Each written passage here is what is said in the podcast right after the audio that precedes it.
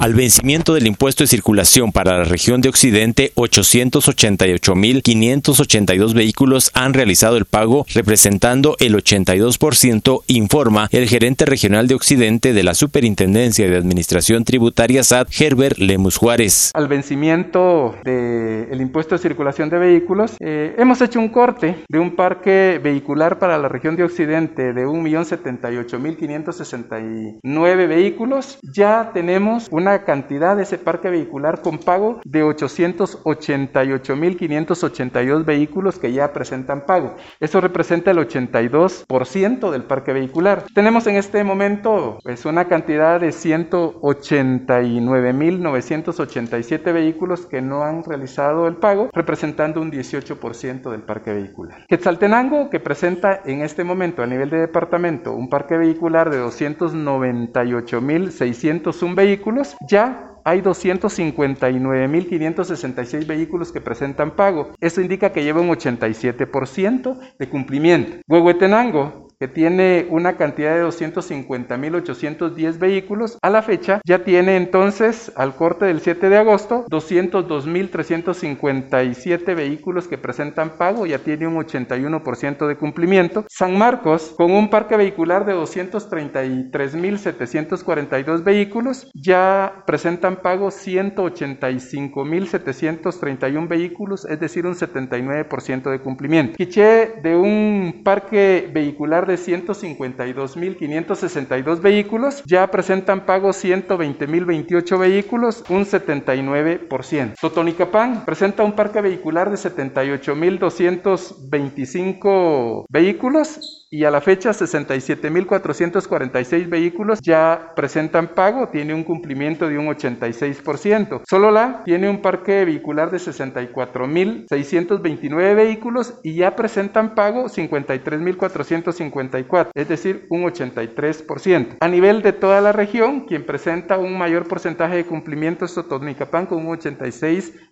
de cumplimiento. Desde Emisoras Unidas Quetzaltenango informa Wilber Coyoy, primera en noticias, primera en deportes.